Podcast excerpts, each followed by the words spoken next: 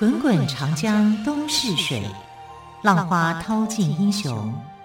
是非成败转头空。古今多少事，都付笑谈中。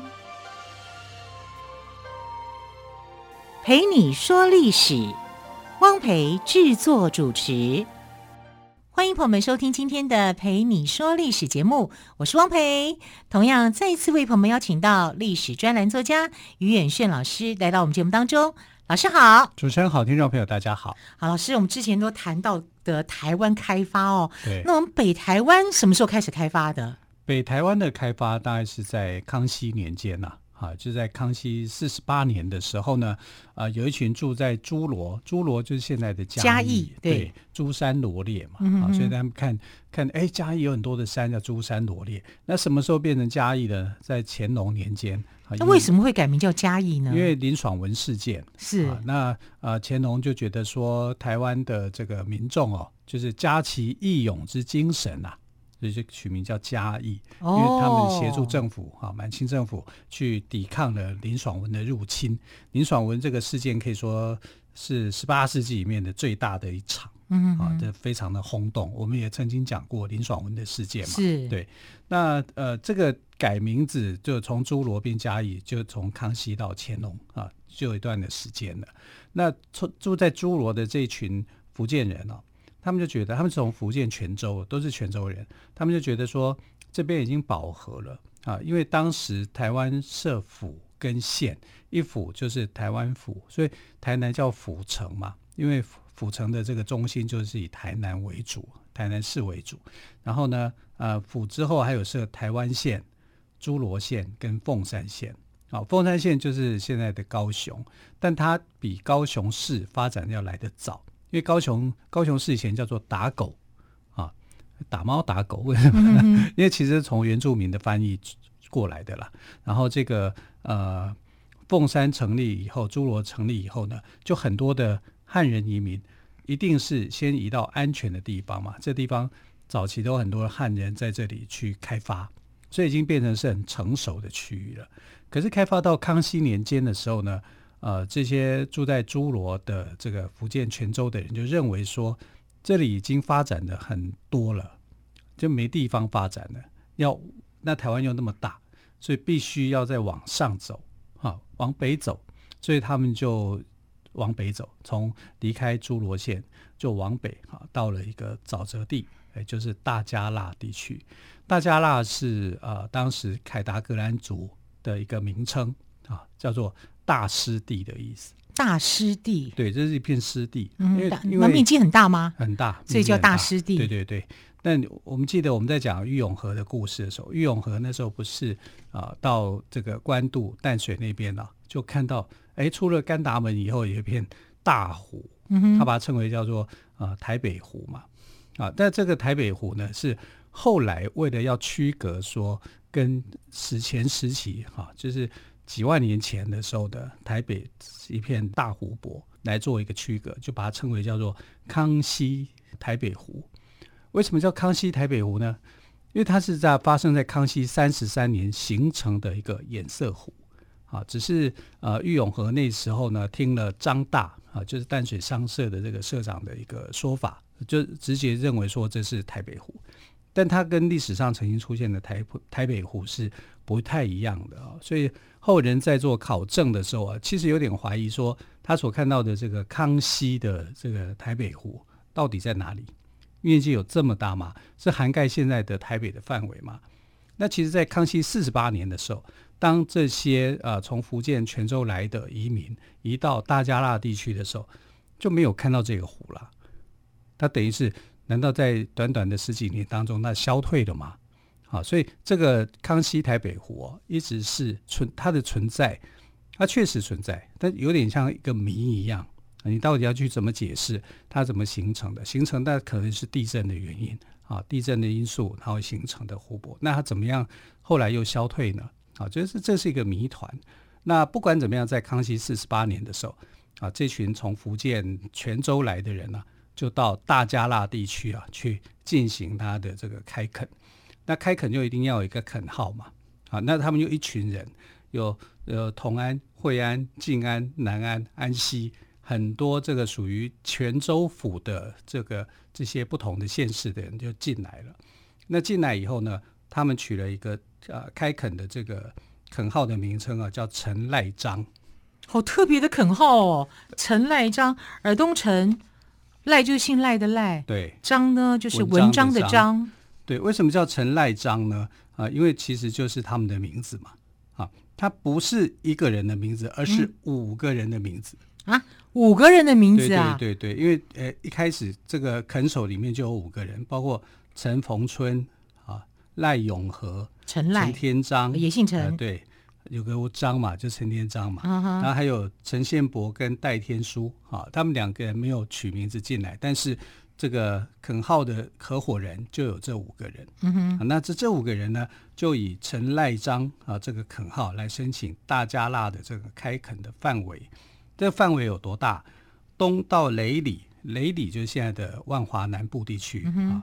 Uh. 啊，秀朗，秀朗就现在的中和，中和。那其实秀朗还这个名称还是在，现在还保留秀朗桥啊，对对对。好，那西到八里笨，八里笨在哪里呢？就是现在的八里，上面一个分哈，对，就是分数的分，下面是一个土，对，这叫笨，八 里笨。对啊，然后啊，跟干豆，甘豆就是这个。现在的官渡，对对对，那甘豆的名称哦，也是，哎，可是发音跟官渡也很像啊。啊，对，它其实都是都是凯兰德、凯达格兰语啊，就是原住民的族语去翻成的，嗯、所以写法就有很多啊。所以像郁永和在写的时候叫做甘达门嘛，哦，甘达、甘达、甘达啊，这样、嗯、是他。然后西班牙语也是这么称呼的啊，所以它是它在译名上面虽然翻译不同，但其实名称都很接近。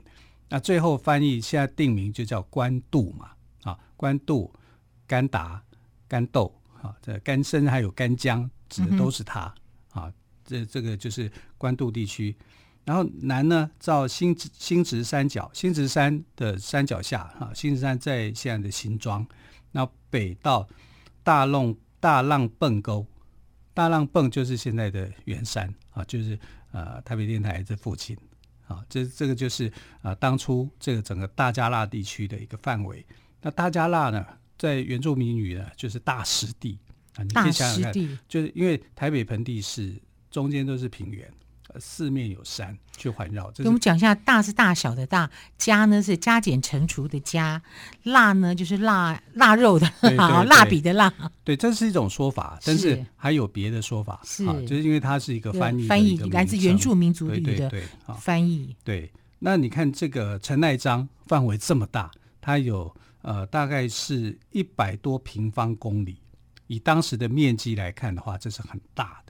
啊，所以它可以讲就是十八世纪台湾最大的一个开垦案，啊，所以动员的人力也最多嘛。你看垦首就有五个啊，然后垦首底下的这些呃，所所率领的各个佃农啊，大佃小佃加起来的人数是非常非常的多的。但这么多人会跟谁起冲突？一定就跟原住民起冲突了啊！所以这个跟原住民的冲突是很大的。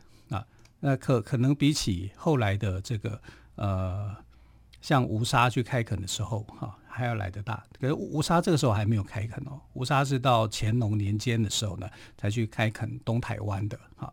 那北台湾是先开发，先开发一定就是这个发生冲突的。所以我们常讲台湾的这个开发史就是原住民的血泪史，嗯啊，以同样的道理哈、啊。所以原住民不管是平地的原住民，或者是呃，深山里的原住民哈，都遭到这一波的这个，等于是被驱赶一样。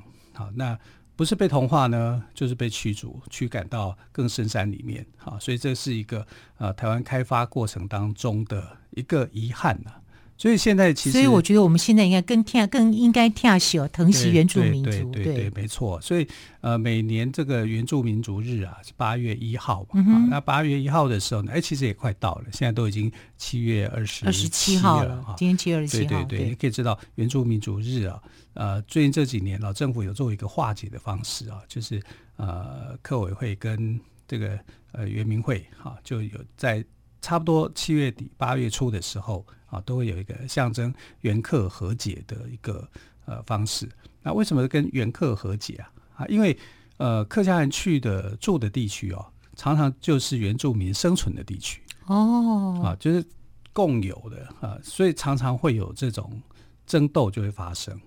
那原住民呢，我管你你是谁呀？我分不清楚，说你们是福老人还是客家人，在他眼里面都是汉人。啊所以原汉冲突里面呢，有不少其实是跟客家人是发生冲突的，但不只有客家人呐，还有福建哈，反正就是广东、福建这两省的移民过来的时候，都有巨大的这个冲突嘛。那在这个冲突之下呢，这个我们看到就是呃原住民就败退啊，啊，就是他们失去了他们的领地，他们就只好往更深山里面去跑。那这些垦首们就开始建立了啊自己的一个。开垦的土地啊，然后啊有一些建设啊，一些稻米啊怎么样？因为为什么呢？因为那个时候曾经福建哦连续三年，呃就是康熙四十五年到四十八年这之间连续三年的干旱，大干旱，你大干旱就会缺粮食。那缺粮食，台湾府所辖属的这些领地是不够用的。啊，换句话说，他们要再找开发更多的这个呃粮食出来，好，所以就往北部这边来开发，然后这个稻米就可以再卖到这个福建过去，去补充它的粮食上面的一个缺憾跟不足啊。所以常常有时候战争的原因呢、啊，都是冲突的原因，都是为了这这样的一个因素所引起的。好，更多的故事我们先休息一下，稍后再继续请岳训老师来告诉我们。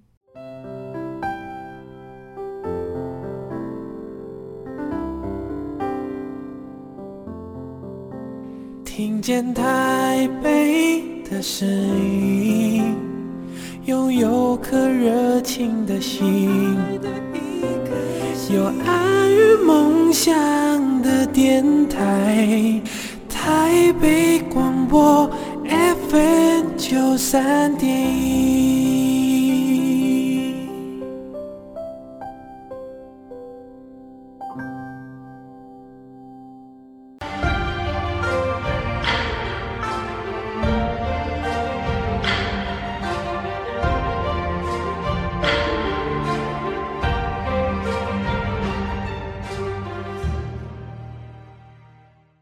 陪你说历史节目，我是汪培。今天特别来宾，历史专栏作家于远炫老师，跟我们谈到的是北台湾的开发。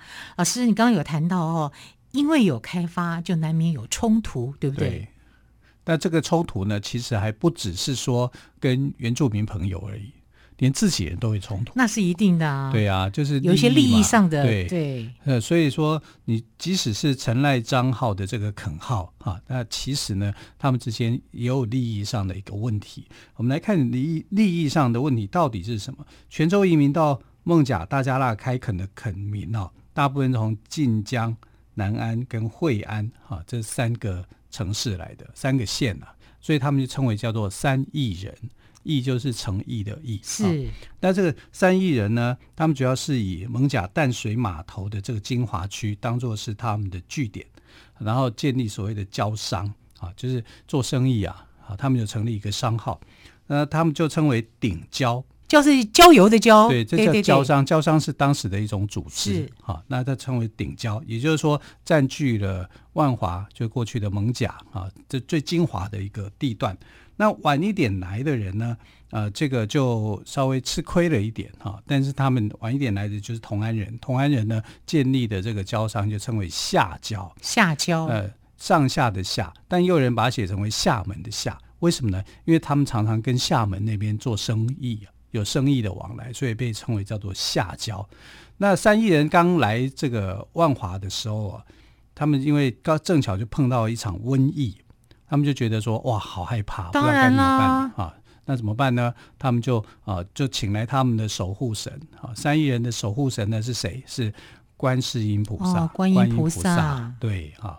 还不是我们所所知道的妈祖，妈祖啊，这是观音菩萨，最疼爱孙悟空的观音菩萨。对 对，所以他就请观音菩萨来来帮忙啊，他们就盖了龙山寺啊，龙山寺在万华的龙山寺。对，所以万华龙山寺是三亿人盖的，是啊，就是。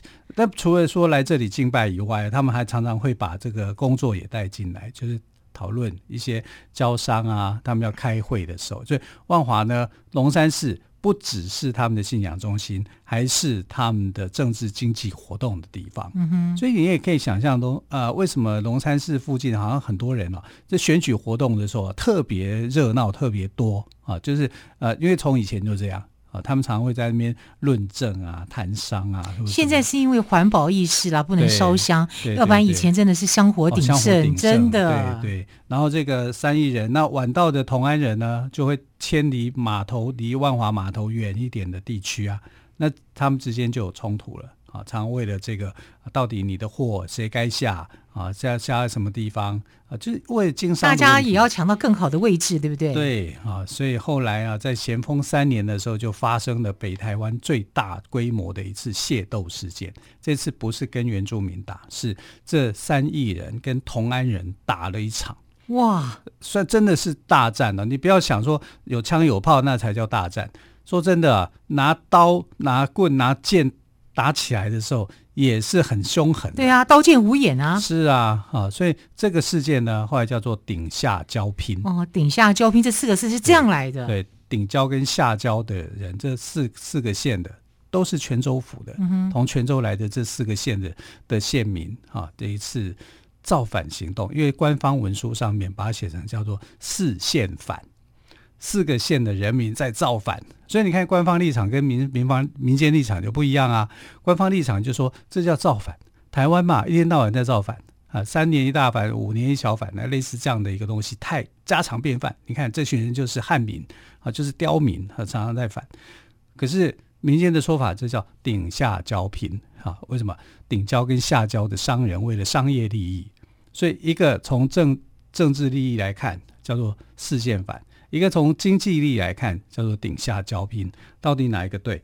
当然是民间说法是比较正确的了，啊，因为他们没有想到说要反什么政府，政府也不管我，啊，但我想维护的是我自己的利益，啊，那这个四县反里面呢，呃，比较严重的是，它牵扯到另外一个无辜的安溪人，安溪人当初他们也是这个呃垦号里面的成员嘛。啊，但是他们弱势势力比较弱，而且比较中间一点，立场比较中间一点。好，那他们的根据根据地就是现在的祖师庙，啊，他们是拜清水祖师啊，哈，然后就结果呃，是三峡那一座吗？啊，不是，在万华，哦，在万华，万华有一个清水祖师，啊，这清水祖师有很很多间呐。那这间是在万华的清水祖师，对。那这个祖师庙呢，就在这个冲突事件里面呢，被三亿人给烧掉了。三亿人呢，一开始很少人敢烧庙哎。对，其实他们也不是故意要烧的啦，但是为了要打胜仗，就就把。而且当初安溪人不太同意说借庙给他去进攻打同安人。啊！但是三亿人就半威胁，就是说，我们打算要借到祖师庙去攻打同同安人，事情一切顺利的话，祖师庙如果任何祖有任何损失，我们负责赔偿。哦，啊，就把话就给说出去了，就呃，结果就祖师庙就被 火烧了。嗯啊，那被火烧了怎么办？啊，就后来就只好就重建，重建，对，只好就重建。在光绪年间的时候啊，就去把祖师庙给重建下来。那被打败的同安人就逃亡啊，逃逃逃逃逃逃到哪里呢？逃到现在的大稻城。大稻城对啊，他就带着他们的城隍爷信仰啊，就一直往大稻城这边啊安居落户。就没有想到，就是风水轮流转啊，你就是万华的那个码头啊，后来就淤沙嘛，啊，对对对，淤浅以后你就不能停，那船就不容易停停靠了。对啊，该停哪里呢？该停大道城，那大道城就富裕了。对呀。哎呀，真是风，难怪老师刚刚说风水轮流转。对，就变成原来我被你打跑，可能当初也没想到了，没想到人的眼光都是很虚色的事情，谁会知道呢？对，但这也带来一些问题啊，就是说你都是在盐水道所建立的这些城市地区啊，你如果你要想要把它盖起来的话，很麻烦的。为什么呢？因为它不容易盖好。它只要是一打一打桩一打些什么要有一些建设的时候啊，就常常会被这个水的力量给冲走，把你的地基给冲走。你看，像呃上一上一次不是台北发生那种天坑事件嘛？那为什么会发生天坑事件？那附近就是过去的水道啊，所以你在那里兴建的时候是很困难啊。过去我采访呃新闻的时候啊，就万华地区哦，常常就有房子，因为你这个呃要盖新房子的时候，前盾机一打就发生倾斜，那也是因为说它的这个呃基础它不是呃很很坚固的花岗岩之类的，它是河道。河道是那种淤沙那种的啊，所以你要盖的时候特别麻烦啊，就会产生这种问题。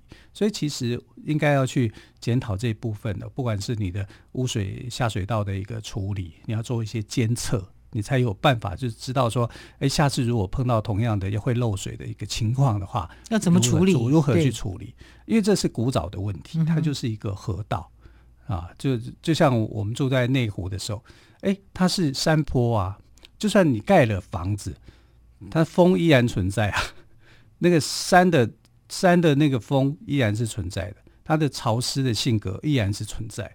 水有水道，你把它填满了，水道还是继续走啊。当然它可能会转弯啊，看会怎么样，但它的特性啊，这个还还会保留着啊。所以这个问题上面呢，就应该要想办法去解决。那过去哈、啊，这个河道的一个问题，从啊万华。大道城，这你看大道城后来也淤积啦，整个城市的面貌又开始有转变，啊，从西部慢慢转到东部。